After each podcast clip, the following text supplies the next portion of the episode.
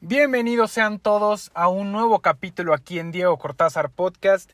Como ya vieron en el título, el día de hoy vamos a hablar sobre la maldición del Cruz Azul. ¿Por qué? Porque ya está definida la final de la Liga MX. El Guardianes 2021 será disputado entre Cruz Azul y Santos Laguna.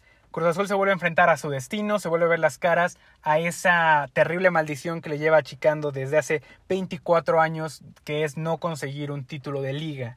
El día de hoy estamos de nueva cuenta en compañía del coach para analizar, para platicar qué ha sido esta maldición, cómo surge, por qué surge y qué va a pasar el día domingo que se juegue la final de vuelta en el Estadio Azteca. Coach, bienvenido otra vez. ¿Qué tal? Buenas noches, amigos, bienvenidos. El día de hoy, como, como les menciono, vamos a hablar del Cruz Azul y sus famosas Cruz Azuleadas, que de hecho, Cruz Azulear ya es un término aceptado por la RAE, en que significa fracasar de último minuto. Qué, qué mal, qué mal que ya sea un término relacionado el perder a una franquicia o un equipo tan histórico y tan grande como lo es el Cruz Azul. Como les menciono, hace 24 años que no gana un título. La última vez que ganaron un campeonato del Cruz Azul fue en 1997, en el invierno de 1997, y fue en contra de León. Ganaron 2-1 con un penal de Carlos Hermosillo, que de hecho estaba todo roto el pobre que venía de, si no me equivoco, una costilla lastimada. Toda, la, liguilla la jugó lastimada con una costilla. Y aparte ese penal que, que le cometieron, le abrieron la ceja y tiró el penalti todo ensangrentado. Sí me acuerdo de ese, de ese, de ese campeonato. Fue en el año que naciste, eras un bebé. O sea, toda tu edad ha sido el Cruz Azul. No ha podido ser campeón. Sí, yo tenía un año, de hecho, porque nací en el 96, papá. ¿Qué pasó? ¿En ese año fue campeón el Cruz Azul? No, fue un año en el, el, invierno del 97, un año después. Yo tenía un año. Pero a, bueno, esa, a esa es la edad. Sí. Ustedes que nos están escuchando, yo tenía un año la última vez que Cruz Azul fue campeón tanto tiempo ha pasado, cuántos jugadores no han pasado y como dice el coach, Carlos Hermosillo en una final dramática, con la sangre, con la costilla rota. La patada de comiso. Que fue la patada de comiso. de comiso. O sea, fue un gran evento y en el minuto 90, se, en el minuto 100, perdón, se jugaba a gol de oro ese partido, en una regla que ni siquiera me tocó ver en el fútbol mexicano. Y el Cruz Azul se coronó campeón en León, Guanajuato. Con técnico era precisamente Luis Fernando Tena, aquel que ganara oro olímpico con México en Londres 2002. Ahí empezó una, un, era un equipo grande, en ese tiempo Cruz Azul era un equipo que era favorito, era campeón, pero podría decirse que de ahí empezó la decaída porque de ahí no ha habido ningún título. En la historia del Cruz Azul han habido grandes, grandes jugadores, grandes, grandes leyendas, grandes equipos. El campeonismo en los 70, los 80 también fueron buenos para el Cruz Azul, hasta el principio del siglo 21 que estamos viviendo que no ha conseguido un solo título. Pues puedo decirte que realmente el Cruz Azul siempre ha tenido jugadores de renombre, ¿eh? o sea, Miguel Marín, Calimán Guzmán, Benjamín Galindo más acá, eh, más para acá, digamos, eh, no sé, Chelito Delgado, no, no, no, o sea, infinidad, infinidad de jugadores de renombre grandes y no han podido ganar un campeonato. Eso sí era como que frustrante para la afición. Y como, como dices, precisamente lo, lo, lo, vamos a mencionar un poco más adelante. Jugadores de la talla de Chaco Jiménez, casi toda su carrera con Cruz Azul, no fue campeón. Gerardo Torrado, que fue un ícono en Cruz Azul, capitán, líder, nunca llegó a ser campeón. Eh, el Conejo Pérez, de que estaba en la banca, si no me equivoco, en el 97 fue campeón, si no tampoco. José de Jesús Corona. Realmente yo creo que después de Miguel Marín es el mayor ícono que Cruz Azul ha tenido, al menos en la portería. Y la verdad es que es, ese tipo de jugadores le han dedicado su vida al Cruz Azul y nunca han llegado a ganar un campeonato. No han cambiado de equipo por amor al Cruz Azul. Y así como muchos aficionados Pero que nos increíble, están escuchando. ahorita lo que tú estás diciendo, ¿no? Eh, el Conejo Pérez. El Conejo Pérez toda su vida en el Cruz Azul fue, no era titular en ese momento, no me acuerdo exactamente si era él o no, porque inclusive hasta Jorge Campos estaba en ese equipo campeón. Eh, salen del Cruz Azul y se hacen campeones en otro equipo. Le ha pasado a muchos, muchos jugadores de Cruz Azul. Y lo que yo menciono, lo, lo, triste es de que jugadores que aman al equipo, que aman la camiseta, no han podido ser campeones para consagrar esas grandes carreras como lo son Torrado, como lo son Chaco Jiménez, eh, José Jesús Corona, ya que ese, ese título se ha negado por amor al Cruz Azul. Y así como muchos de los aficionados que nos están escuchando han de estar sufriendo cada año porque ellos no dejan al Cruz Azul. De hecho, tú y yo porque no somos tan aficionados ya al fútbol soccer y no de México porque pues tiene sus polémicas. Y nos enfocamos más en deportes de Estados Unidos como el fútbol americano, el béisbol que es nuestra pasión. Pero realmente tú y yo nos bajamos del barco del Cruz Azul porque tú eras aficionado al Cruz Azul en ese campeonato del 97, yo crecí con playeras del Cruz Azul, realmente era un equipo que, le teníamos mucho aprecio, pero por X o Y razones, además, júntalas con la, la racha de negativa que tuvo los 20 años que llevo, bueno, los, los parte de mis 20 años de vida de este siglo XXI, pues evidentemente no era un equipo al que me diera gusto, le diera gusto a la afición a seguir. Y te voy a decir, o sea, realmente la, la afición, la verdadera afición a la máquina, le es fiel. Le es fiel porque como tú acabas de decir, ¿no? Nosotros nos bajamos del barco, no que, no, que no le vayamos a Cruz Azul, ¿no? Pero como que pierdes la ilusión, pierdes el gusto cuando no es algo así como que muy fuerte el deporte, ¿no? Pero sí, o sea, la verdadera afición, la que sufre, la que llora, la que grita y todo eso, siguen, siguen apoyándolo, ¿no? Y vienen generaciones y vienen generaciones y, el Cruz Azul sigue teniendo la misma afición o hasta más grande. Se pelean ahí con la del Guadalajara, con la del América, con la de Pumas y siguen creyendo. Y desgraciadamente el equipo nunca ha sabido aprovechar las oportunidades que tuvo eh, en las finales, porque en todas ellas, ahorita hablaremos o hablarás de, de, las finales que ha perdido, siempre pasaba como favorito. O era super líder o llegaba arrasando eh, en las semifinales, en los cuartos de final y todo, y las perdía por una o por otra cosa. Algún detalle había que siempre las perdía. Siempre la cruz azuleaban. Ese es el eh, en el término, ¿no? Siempre la cruz azuleaban. Y lo triste ¿no? es que son, son, y vamos a repasarlas como dices, son derrotas dolorosas. Son derrotas de último minuto, con errores cometidos. Insisto, doloroso es la palabra porque tenías el campeonato a segundos, literal a segundos, ya platicaremos. Pero a segundos y lo dejas ir por errores y pierdes el partido y tu visión se destruye. O sea, es yo creo que más que, sufrir como directivos o como jugadores, el aficionado es el que la sufre terriblemente. Les digo, el último campeonato fue en el 97, de ahí pasaron al 99 en la final del invierno, 99 contra Pachuca, el cual perdieron 3-2 en tiempo extra. Bueno, en, en 3-2 en global, pero perdieron en tiempo extra, en extra en Hidalgo, 1-0, también teniendo de técnico a Luis Fernando Tena yo no creo que haya sido ahí una problemática en cuanto a al club o que empiece la maldición ahí porque era un equipo grande, o un equipo que estaba entre comillas acostumbrado a llegar a la final y que podía darse el lujo, si podemos decirlo así, de perder una final. Era una derrota, llegamos a la final, perdimos contra Pachuca, no pasa nada. ¿Cuándo empieza realmente la maldición? Para mi punto de vista, la verdadera maldición empieza un partido después del que voy a mencionar ahorita.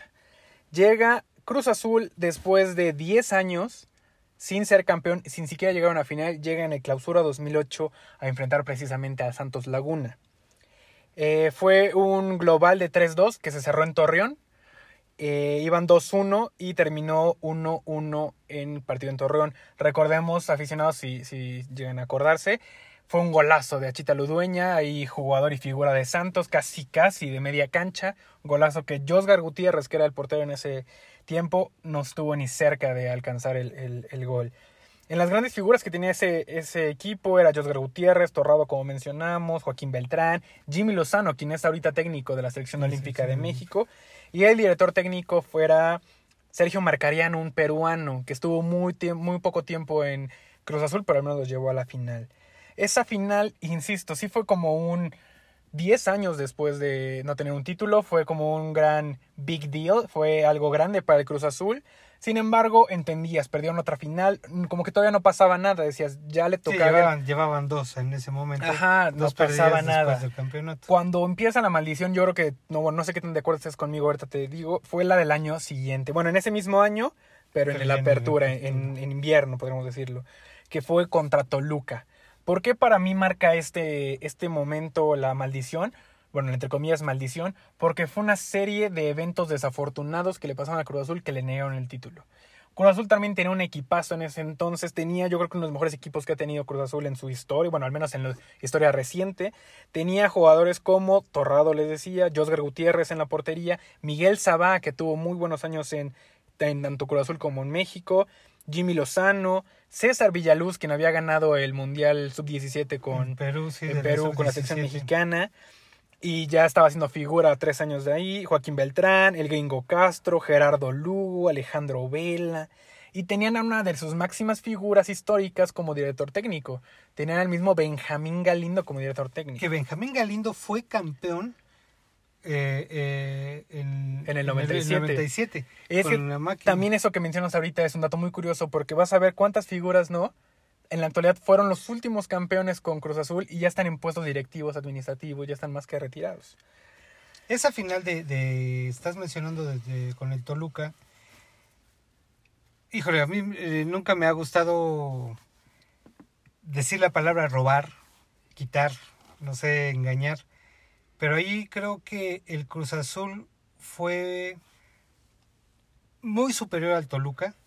Y una jugada clave que, que tuvieron fue un, una salida, una falta que le cometieron a, a César Villaluz dentro del área que era penal y no la marcaron. De hecho, precisamente que dices eso, de hecho salió del partido César Salió Villaluz. porque el Cruz Azul se quedó con 10 Fue un jugadores. codazo, si no me equivoco, fue directo Fue a la cara. golpe, la sí, algo así, no sí me acuerdo, sí me acuerdo muy, mucho de, de esa. De hecho, de esa lesión, eh, César Villaluz se perdió en el profesionalismo. Y era figura de Cruz Azul. Sí, en era ese una tiempo. figura, sí, sí, claro. Sí, como dices, en el tiempo extra, en el tiempo extra viene esta jugada y pasó también, digo que es una serie de, de eventos desafortunados para el Cruz Azul, porque Cruz Azul ya había hecho sus tres cambios. Entonces sale César Villaluz lesionado, no le marcan falta, no le marcan penal. En ese tiempo no había VAR para re- revisar la, la jugada y marcar un penal a favor de Cruz Azul que le hubiera dado el título, la novena tan ansiada título.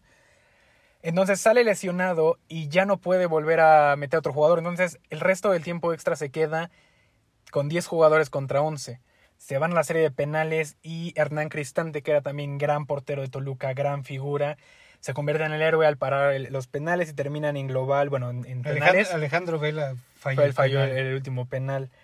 eh, 7 a 6. Y Toluca consigue superar a Cruz Azul. Los dos estaban buscando la Los novena. dos estaban en la novena, exacto. Y Cruz Azul es supuestamente un equipo grande, entonces tiene trayectoria. Y un Toluca que realmente es un buen equipo, tiene gran plantel, bueno, o sea, gran historia más bien, quise decir. Pero pues estaba muy, entre comillas, inferior al Cruz Azul. Llega a darle el salto de superarlo. Yo creo que ese fue un par de aguas para que el Cruz Azul se viniera abajo. Porque, insisto, fue una serie de eventos afortunados, literal, si podemos decirlo así, el arbitraje, toda. La vida no le dio al Cruz Azul para que fuera campeón. Sí, ya tres finales perdidas seguidas. Ya sí, dices, se, se desmoronaron. ¿no? Exacto, Sí, la última vez, más de 10 años que eran, que no eran campeones. De hecho, ya estaba el chiste, ya estaba el chiste de que Cruz Azul no era campeón desde hace 10 años. Increíble que 10 años después estemos aquí hablando si ahora va a ser el año. Bueno, No, y lo, y lo, lo chistoso, como dices, o sea, después de 10 años, el Cruz Azul nunca había tenido una serie de tres finales perdidas Exacto. consecutivas. Como que dejas de creer, pero la, la directiva de, de- de la máquina invierte y vuelve a traer buenos jugadores. Contrata a Jesús Corona para, para la portería, ¿no? Que entonces, a la sigui- el siguiente año, eh, vuelve a llegar a otra final, ¿no? y ahí es cuando viene la serie de finales perdidas, que son 2008. Todo el, todos los, dos- eh, bueno, los dos torneos del 2008 los pierden. Y inmediatamente el siguiente año llegan igual a la apertura de 2009 contra Monterrey. Pero como tú dices, muy importante mencionar la llegada de Corona. Porque para mí, le digo, personalmente, Corona, Torrado, el Chaco más adelante, son realmente figuras y personas que amaban al Cruz Azul. No solamente eran jugadores buenos, eran Cruz Azulinos que neta le tenían mucho amor al, al equipo, y al menos Corona sigue en la portería. Corona no ha dejado el barco, Torrado, pues ya por edad y Chaco también, se tuvieron que retirar. Pero después de la llegada de Corona, avanzaron a la final el Cruz Azul otra vez contra Monterrey en un crítico, crítica final, no sé cómo decirla, muy gris para el Cruz Azul. Para mí fueron dos pésimos juegos en los que se defendían, pero realmente en Monterrey no es como que le pasaran por encima tampoco, pero fueron superiores en el momento de, de hacer los goles y cualquier contrarremate daba miedo en ese tiempo para el Cruz Azul. Como tú dices, la directiva invirtió de nuevo en Cruz Azul trayendo a figuras como el Tito Villa, que fue también un goleador que venía proveniente del América. También tenía un, buen equipo con el Cata Domínguez, Torrado de nuevo, eh, Gerardo Lugo, el Gringo Castro, Lozano, y el director técnico era también un histórico en Cruz es que Azul. Se, se, venía manteniendo la base de jugadores. Sí. Incrustabas a uno o dos, o sea, por decir en esta era el Corona, el Tito Villa, el Cata Domínguez, que eran pues, los que ponías, digamos, en cierta, pero era ya una base de jugadores que, que venían ya conociéndose mucho. Y ¿no? eran para ser campeones. Imagínate que hubieran sido campeones contra Santos y hubiera podido crear una dinastía inclusive. Sí, claro. Con una mentalidad diferente llegas campeón, campeón, campeón y hasta a lo mejor serían, ya no existe el tal vez, bueno, el, el quizás, pero pues Cruz Azul a lo mejor podría ser el, el más histórico ganador de la liga, porque realmente tuvo mucho tiempo un muy buen equipo. Director técnico venía Enrique Mesa, quien fue quien revivió al Pachuca al inicio del, del siglo XXI, Enrique Meolojitos Mesa. Uh -huh. Entonces, también era un muy buen técnico que venía a cambiar las cosas con Cruz Azul y ni siquiera él pudo cambiar las cosas. De ahí pasamos, bueno, fue, pasaron varios años después en el que Cruz Azul realmente vino a la baja, cambió muchos de técnicos, no encontraba la luz, hasta que por fin en el 2013 llega muy fuerte con un gran equipo el Cruz Azul a la final en el 2013 en la apertura dos, en la clausura perdón en el 2013 contra el odiado rival en el clásico joven el América que fue el yo creo que el rompimiento de corazón más grande que tienen los aficionados de Cruz Azul es perder contra el odiado rival y de qué manera perder. Cómo recuerdas ese partido no no impresionante o sea yo vuelve a llegar el Cruz Azul favorito o sea el América se coló, digamos, a la final de aquella ocasión. El Cruz Azul llegó, pero con todo, o sea, esa vez fue super líder, eh, semifinales arrasando, o sea, llegando como favorito, dominando el primer juego y dominando el segundo juego. Ambos juegos fueron ya en el Estadio Azteca, el porque Estadio Cruz Azteca. Azul ya se había regresado al, al Estadio Azteca después de dejar el Estadio Azul. Y como dices, fue todo, todo un, un dominio de Cruz Azul, pero ¿qué pasa? Muchos dicen por ahí, el error de Cruz Azul fue sentirse ya campeón. Yo creo que sí, o sea, el, dejar los últimos 10 minutos jugar al América, creo que ahí sí fue un, un desacierto del de, de, de, Cruz Azul. Porque sí recuerdo que en los últimos 10 minutos el América estuvo llegue, llegue, llegue. Incluso hubo un cabezazo al poste, me acuerdo que todos gritamos que no hasta ese famoso tiro de esquina donde llegó Moisés Muñoz. Y, y es a lo que volvemos. No queremos decir, bueno, también muchos decían que estuvo, muchos dicen que eh, fue el error de Cruz Azul por el director técnico que mandó el equipo atrás, no llegaba, permitía mucho. Otros inclusive especulaban que el poder que tiene la América, Televisa, pudieron cambiar el juego y estaba mucha esa especulación de que último minuto, muy telenovelesco el final. Pero como tú dices, eh, eh, era error del Cruz Azul también permitirle mucho al América y el América es un equipo, o al menos en ese momento, y yo creo que hasta la actualidad lo sigue siendo, es un equipo que no le puedes dar oportunidades porque te las concreta. Entonces, ahí es donde viene lo que yo comento, una serie de eventos desafortunados, porque qué probable era que en ese tiro de esquina, minuto casi 95, 90, o sea, ya había acabado el partido, ya era la última jugada, viene el tiro de esquina, viene el rebote, el portero en ese tiempo, Moisés Muñoz, da el cabezazo. El cabezazo iba a ser totalmente controlable, pero llega el desvío de, no, no recuerdo, creo que no me acuerdo quién fue el, el que desvía el balón. No me acuerdo. Y le cambia la trayectoria completamente. Yo creo que debe ser el de los mejores campeonatos que ha tenido el América. Nunca escuché a Miguel Herrera o al mismo... Ay, se me fue. Es una, toda la afición de, del América gritar tan fuerte es de Emilio Azcárraga, perdón, se me fue el nombre de, del dueño de Televisa y el América, jamás, jamás he hecho retumbar el estadio así, con un gol del América, porque fue, como te digo, telenovelesco para el final y pues el Cruz Azul se venía abajo. ¿Por qué? Porque estaba literal a un segundo. Ese balón se detenía y eran campeones. De hecho, el, los tiempos extras después de ese gol, eh, el América no quiso ganarle. Jugando no quiso ganarle porque Cruz Azul ya no supo. Memo Vázquez, que era el director técnico, se perdió, ya no supo cómo manejar los tiempos extras. Ahora tenía la moral baja, ya no Sí, o sea, sí, desmotivados, inclusive hasta la tribuna, como dices, ¿no? Se veía puro americanista, el grito puro americanista, ¿no? O sea, ese, esa, esos 10 últimos minutos de esa final, el Cruz Azul perdió todo. Y no puede ser en quién, de qué manera lo perdió. O sea, teniendo, habiendo jugado los 180 minutos, casi casi 170 minutos como el campeón que debió haber sido. 10 minutos lo descuidan y el América se consagra campeón. Hablando de los equipos que tenía el Cruz Azul, también hablemos de este Corona, Torrado, el Chaco. Tenemos la inclusión de un mundialista que es Pablo Barrera, buena figura también con Pumas. Mariano Pavón. Mariano Pavón, el argentino que era también estrella en Boca y viene acá a, también romperla porque era un goleador. Vino a suplir, podemos decir, en cuanto a ídolo de goleador al Tito Villa. Realmente tienen muy, muy buen equipo y qué pasa en la América saca ese partido. Yo creo que ahí dolorosísimo fue la cúspide o es la cúspide de la Cruz Azuleada. ¿Por qué? Porque fue, insisto, faltando un segundo, parabas ese balón y el Cruz Azul era campeón y llega la oportunidad. Y era la quinta final perdida consecutiva del Cruz Azul. Exacto. De ahí pasamos a una final que no sé qué decir. Una final la más triste, tristísima, pero no triste de que duela, lamentable. Lamentable la situación del Cruz Azul.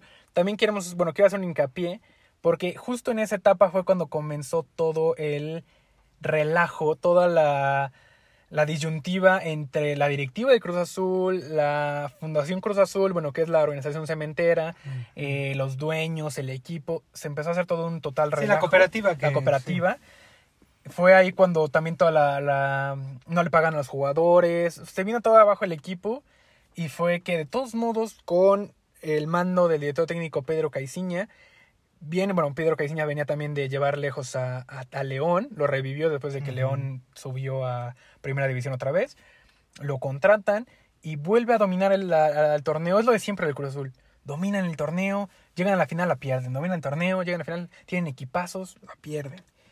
En este, no sé qué decir, eh, terminaron 0-0 en el Azteca, en el de ida, en el de regreso vuelven al Azteca y pierden 2-0, pero ese partido ni siquiera fue atractivo, no fue competitivo, no hubo realmente un encuentro de fútbol. Eran un equipo de fútbol enfrentando a alguien que solamente pasaba el balón. Recuerdo que hubo una parte en la que, si no me equivoco, Rafael Vaca, no quién era.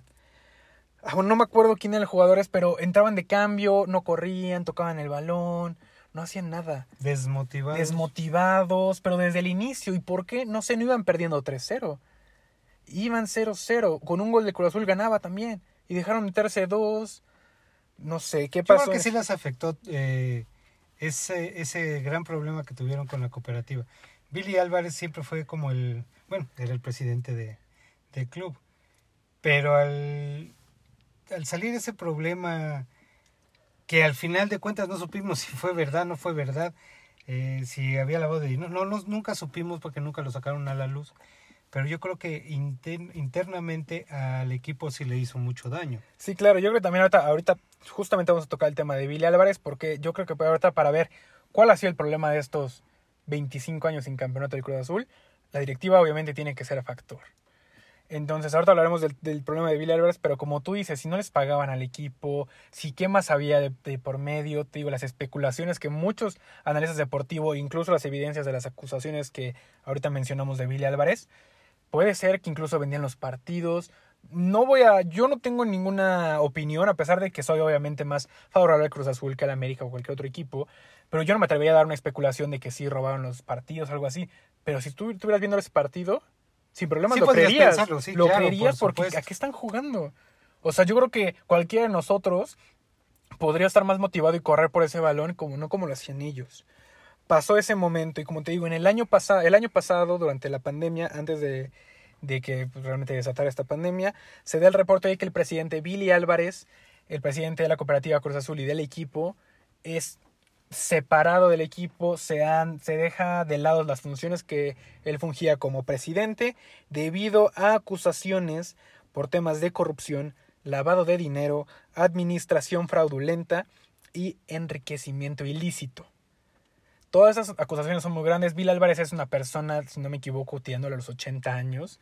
Toda su vida fue del Cruz Azul, de este, tanto enriqueciéndose él como formando parte del equipo. Y tenía otra persona a su lado, Garcés, que también le venía ahí como que apoyando en la dirección y todo eso que también fue culpado. Como te digo, fue, es una red de, de corrupción, es el cáncer de este país. Y no solamente lo dejamos en los políticos, en el fútbol también pasa. Yo creo que en el fútbol en México, también tendremos un podcast para platicarlo, la corrupción está en su auge. O sea, es, es del pan de cada día en el fútbol mexicano. Y el claro ejemplo es Billy Álvarez. ¿Por qué? Porque también fueron los rumores que mencionábamos de que vendía efectivamente los partidos. Muchos medios aseguran que efectivamente, muchas fuentes cerca de Cruz Azul, que evidentemente Billy Álvarez vendía, vendía los juegos para, para perder partidos importantes o inclusive finales. Pero ahí, ahí, ahí son especulaciones. Claro. O sea, nadie, yo creo que nadie vamos a estar este seguros. Sí, claro. Eh, a nadie nos consta, o sea, como en todos los deportes que puede haber, ¿no? Siempre especulaciones, ¿no? Se habló mucho de esa final, precisamente, de, del América del 2-0, eh, que salieron sin ganas, la cooperativa, los problemas, eh, que ahora quién tenía eh, el, el, mando del equipo, entraban y salían presidentes deportivos, en ese tiempo estaba... Eh, de la Peláez, a Peláez, estuvo en la claro. Peláez que le tocó ahí la, la, la, bronca y todo. O sea hubo una destrucción total después de tantas finales perdidas se junta esto, esto y el Cruz Azul como que explota y, la máquina deja de ser la máquina que, que, que, teníamos acostumbrados en la historia no yo hablo mucho y lo dije hace rato hablo mucho de la afición. La afición del Cruz Azul es muy fiel. No quiero decir que sea este conformista, pero la, la, verdadera afición del Cruz Azul, a pesar de tantos problemas, de tantas finales, siempre siguieron apoyando al equipo, siempre estuvieron ahí. Digo, un aplauso para ellos, ¿no? O sea, a pesar de, de todos, porque podría, inclusive se hablaba hasta que la franquicia podía desaparecer. Sí, o sea, es como tú dices, los, los problemas entre la cooperativa, que son básicamente los dueños de Cruz Azul, los fundadores de Cruz Azul, con la administración del equipo deportivo, hubo una ruptura totalmente. De hecho, en la actualidad, hoy en el día que se graba este podcast y en este año 2021, Billy Álvarez está en calidad de prófugo porque podría ir a la cárcel, pero tiene que hacer una indemnización, si no me equivoco en el término, a la cooperativa por 500 millones de pesos, los cuales no se presentó al, momento en el de su del juzgado, del juicio, y no los ha pagado. Entonces, este, esta acusación o esta deuda, esta denuncia de 500 millones de pesos que debe Bill Álvarez es por administración fraudulenta. O sea, ni siquiera tan relacionado con otros delitos todavía más graves, que es el enriquecimiento ilícito, la corrupción. Sí, pero volvemos a lo mismo, o sea, le están achacando ya delitos en los cuales nosotros como críticos, como aficionados, como alguien que le gusta el deporte, pues no nos consta. Sí, claro. O sea, ahí ya van cuestiones a lo mejor políticas o son cuestiones eh, de negocios económicas, vete a saber. Y yo creo que es, eso nunca saldría a la luz o saldrá a la luz, no solamente por no afectar al Cruz Azul, sino porque afecta al deporte en general. Claro, Te tiras abajo, es como cuando, cuando descubrieron o hubo la, política a principios, la polémica a principios del siglo XXI con el boxeo, que se arreglaban las peleas y cómo cayó el boxeo hasta que ya está medio agarrando vuelo otra, vez. Pero realmente si tú destapas que hubo una red de corrupción en la que el Cruz Azul o cualquier equipo de la Liga MX o de México eh, vendía sus partidos, pues qué credibilidad vas a tener más adelante, qué escándalo. Yo creo que eso y, no es México, ¿no? O sea, recordemos a, Javier Aguirre en España, ¿no? Que cuando, cuando dirigió al Atlético de Madrid, que vendía los, los juegos, no sé si al Atlético de Madrid o a los Asuna. A los Asuna, a los Asuna, este, que, vendía los partidos y que el juicio y que no sé qué. Nunca lo vamos a saber, o sea, sabemos que el deporte es un negocio pero a veces pues se puede jugar sucio, digamos, en el mismo negocio, ¿no? Pero aquí sí ya muy marcado eh, en el Cruz Azul, sí hubo bastante conflicto. Y como tú dices, ya venía la sexta consecutiva, una, dos, tres, cuatro, cinco, sexta consecutiva final perdida del Cruz Azul desde su último campeonato. Pero llega el 2020 Cruz Azul viene imparable como todas las temporadas, viene grande, pero entra la pandemia del COVID-19, se suspende el torneo. Evidentemente, todo mundo ya decía, Cruz Azul va a ser campeón por el bueno, porque es el mejor, porque es super líder, nadie le mete goles. Sí, que le iban a dar el campeonato. Le iban el ¿no? campeonato, pero también cualquier cosa puede pasar. El Cruz Azul sigue siendo el Cruz Azul, la puede Cruz Azulear. Entonces no vamos a hablar de que el torneo del año pasado era su, su, gran, su gran torneo y se lo echaron a perder la pandemia. Fue, insisto, otra serie de eventos desafortunado que le llegó a afectar al Cruz Azul, que tiene una muy buena campaña a principios del año 2020. Pero ¿qué pasa? Llega el, el final del 2020, se, reun- se reanuda el torneo de, de liga y de hecho fueron campeones, el Cruz Azul fue campeón en el torneo ese que hubo simbólico entre el COVID, que fue en el verano como simbólico, se llevó la copa, pero pues no es torneo de liga, no es torneo oficial. También hubo un par de copas MX, ese torneo también muy mafufo, como dicen, en el que realmente el Cruz Azul ganó, pero pues no significa mucho. Y llega el final del 2020, le digo el torneo, también llega imparable y llega en las semifinales contra Pumas y golea al Pumas en casa 4-0. Ya todo el mundo decía quién puede parar este Cruz Azul, qué está pasando. Realmente viene imparable, como les digo, pero ¿qué pasa? En el partido de vuelta en el Azteca, Pumas le remonta el partido y elimina al Cruz Azul. Le costó el puesto a Siboldi. Le costó el pu- esto. Es que realmente, ¿cómo, cómo, cómo das la explicación de que ibas ganando 4-0? Era para que te durmieras medio tiempo, apagaras tu control de PlayStation, te fueras a dormir medio tiempo y no te iban a ganar. Y te dan la vuelta en un partido. Yo creo que esa, yo creo que esta y la de América en el 2013 son las mayores cruzazuleadas de la historia. Yo creo que el 2003 fue más dramático. Pero esa también fue lamentable, fue imposible de creer. Después de eso, llega el torneo actual. Cruz Azul tiene la temporada, la mejor temporada de la historia de la franquicia. Estuvo a un partido de ganarle, que precisamente fue contra la América que empataron. Estuvo a un triunfo de tener la mejor temporada de la historia de la liga. En temporada, en, en En temporada torneos corta, cortos. en torneo, en torneo corto, que es el nuevo formato. sí, sí. Entonces, no hay mejor equipo en la actualidad en México que el Cruz Azul. Y yo te podría decir que lo que pasa con el Cruz Azul es que es- podría ser el mejor equipo de las últimas 20 décadas, digo, 20, de los últimos 20 años de México, pero solo porque no consiguió campeonatos. Pero realmente el Cruz Azul siempre estaba 1-2, 1-2, ha sido el más constante. Y lo pierden. Estamos frente a una nueva final. El Cruz Azul llega a la final, insisto, super líder. Derrota a Toluca en cuartos, 4-3 en global. A Pachuca lo hace 1-0. Con una actuación bastante decorosa, muy Discreta. tranquila, muy discreta es la palabra. Y tiene también un buen equipo. Lo está dirigiendo en este momento eh, Juan Reynoso. Que Juan Reynoso, Fue campeón eh, eh, en el, en en el, invierno 90 del 97. con aquel- el último campeonato del Cruz Azul, Juan Reynoso era el defensa. Date central. cuenta cuántos técnicos han pasado que fueron campeones del 97 y no pudieron sacar ese título. Sí. El equipo sigue contando con Jesús de Jesús Corona, que les digo es un incondicional al Cruz Azul. Tenemos a grandes ídolos ahorita que es Rafael Vaca, Orbelín Pineda y Santiago Jiménez. Santiago Jiménez es increíble que diga esto, pero es el hijo de Chaco Jiménez. Es más, él todavía no nacía cuando eh, el último campeonato del Cruz. Azul. Chaco Jiménez pasó básicamente toda su carrera con Cruz Azul, la que estuvo con el América al principio, pero toda su carrera, y bueno, y con Pumas, Con digo, Pachuca. Pachuca. perdón, y también con Cruz Azul todos sus, sus últimos 10 años de carrera y no pudo ser campeón, y ahora ya hasta dio la estafeta de que su hijo está jugando una final con Cruz Azul. Eso es amor a la camiseta por parte de los Jiménez. Pero ¿qué pasa? Se van a coronar campeones, este año es el bueno Torreón. No le importa a los de Torreón, a los de Laguna, no les importa un nabo la maldición de Cruz Azul o si Cruz Azul quiere ser campeón. Ellos quieren conseguir también su séptimo título. Mientras que Cruz Azul busca la novena desde hace 25 años. No va a ser fácil, no va a ser fácil. Santos siempre, siempre, en los últimos 10, 12 años, ha sido un equipo de media tabla para arriba. Y más bien yo creo que de los primeros cuatro siempre.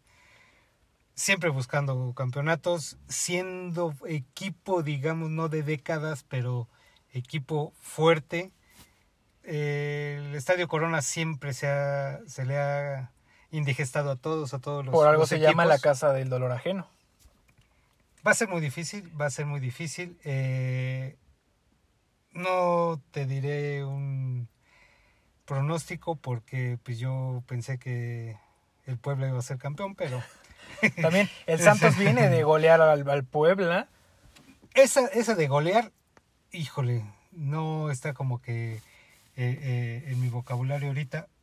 El Puebla dejó, hacer, dejó de hacer muchas cosas para que el Santos pudiera llegar a la final. O sea, el Puebla tuvo muchas oportunidades ahí en Torreón que no aprovechó. Y aquí en Puebla, cuando debió de haber demostrado lo que hizo en toda la campaña, no vamos a culpar a nadie. Fue un equipo. Fue la, eh, el, sorpresa, el caballo, negro, ¿no? Exactamente. Pero sí, el Puebla dejó de hacer cosas que hizo en toda la temporada y, y más allá en Torreón. Pero, digo, ahora sí que este es otro tema. Eh, el Cruz Azul y Santos, de, híjole, no, no sé, no, no me atrevería yo a dar un, un favorito.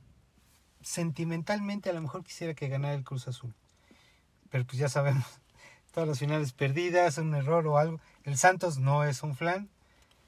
No me atrevo. Quisiera que ganara el Cruz Azul, sí. Todas las malas rachas están hechas para romperse. Pensemos en rachas mucho más largas, las de los 100 años de Boston, de los Red Sox en las grandes ligas, de no ser campeón, la maldición del bambino, que no se rompió desde principios del siglo XX, en 1904, igual si no me equivoco, fueron como ciento y tantos años, hasta el 2004 que Boston es campeón. 100 largos años pasaron para que una franquicia ganara otro título. Podemos hablar también de los 106 años de Chicago, de los Reds, digo, de los Cubs de Chicago en, en grandes ligas, que hasta el 2016 se rompió. Ha sido una serie de rupturas de rachas. Ahorita hablando en, temas de fútbol, la, la, Juventus cayó su reinado y el Inter le sacó casi 10 años de solo ganar la liga. El Atlético de Madrid se coronó en la liga después del reinado y la maldición del Barcelona y el Real Madrid. Entonces, es una época de cambios, de romper rachas, podría ser la tendencia que el Cruz Azul pudiera terminar con este con esta racha. En lo personal, como tú dices, en lo sentimental, yo me, encantaría que el Cruz Azul fuera campeón, pero no por el equipo, no por mí, no por lo, por lo que representa Cruz Azul, sino por el aficionado, que año tras año sufre, llora, pobrecitos, los tienen a ras. Y le digo, los aficionados que realmente están ahí cada año, ven todos los partidos, se ilusionan todas las liguillas que llegan, de que este año es el bueno, ojalá que este año es el bueno.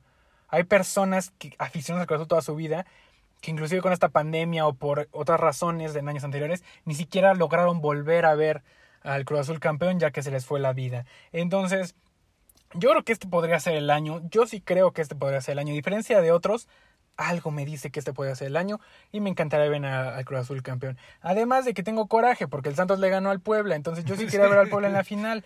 Entonces, porque Santos pierda, yo digo que el Cruz Azul va a ser campeón y va a romper la maldición de casi 25 años. Les digo que la final se juega de ida en Torreón el, este jueves que viene y cierra en el Estadio Azteca en casa el domingo. ¿Ustedes qué piensan? Pónganos en nuestras redes sociales, arroba Cortázar Podcast o a, mí, a mi cuenta personal, arroba Diego Garcort. ¿Qué piensan? ¿Será el año en el que finalmente el Cruz Azul rompa la racha? Nos encanta saber su opinión. Como dices, ya no te vas a atrever tú a dar tu pronóstico. No, no voy a dar pronóstico, pero sentimental, como tú lo dijiste también. Ojalá el Cruz Azul se la lleve. Como te digo, tú si pudieras dar este un veredicto de cuál ha sido el culpable o la raíz de esta maldición, ¿qué dirías? Híjole, qué buena pregunta. Mala suerte. Mala suerte. La suerte jugó en contra del Cruz Azul. Muchas veces, creo que sí. Y aparte, digo, porque la, la directiva hacía lo suyo, o sea, traer buenos jugadores, traer este buenos técnicos, eh, presidentes, o sea, traer gente de nombre, ¿por qué no se daba? Mi palabra, digamos, es suerte. El destino le juega en contra del Cruz Azul. Hablando de destino, de suerte, de fantasmas que atrofean al Cruz Azul y que lo persiguen, Santos ya le ganó una final. Y fue una de las finales que inició realmente este ciclo de racha perdedora. Entonces, aguas que pueda pesar ese, esa final que jugaron hace ya más de 10 años.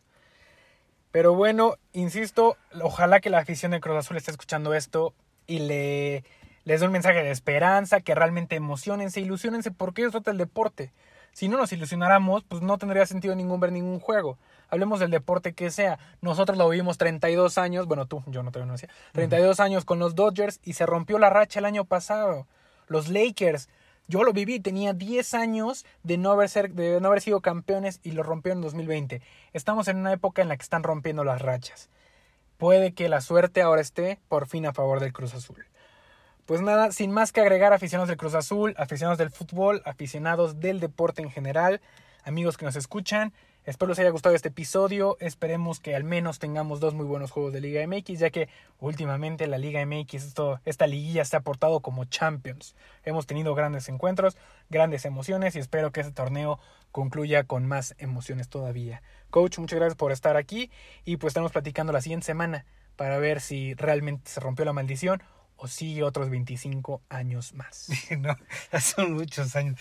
No, muchas gracias, muchas gracias por la invitación y y esperemos, esperemos que, que sea un buen espectáculo y como dirían por ahí, que gane el mejor. Que gane el mejor y esperemos sea un gran juego. Pues amigos, ya saben, no dejen de escucharnos en Spotify, en Apple Podcast y en todas las plataformas de podcast estamos disponibles.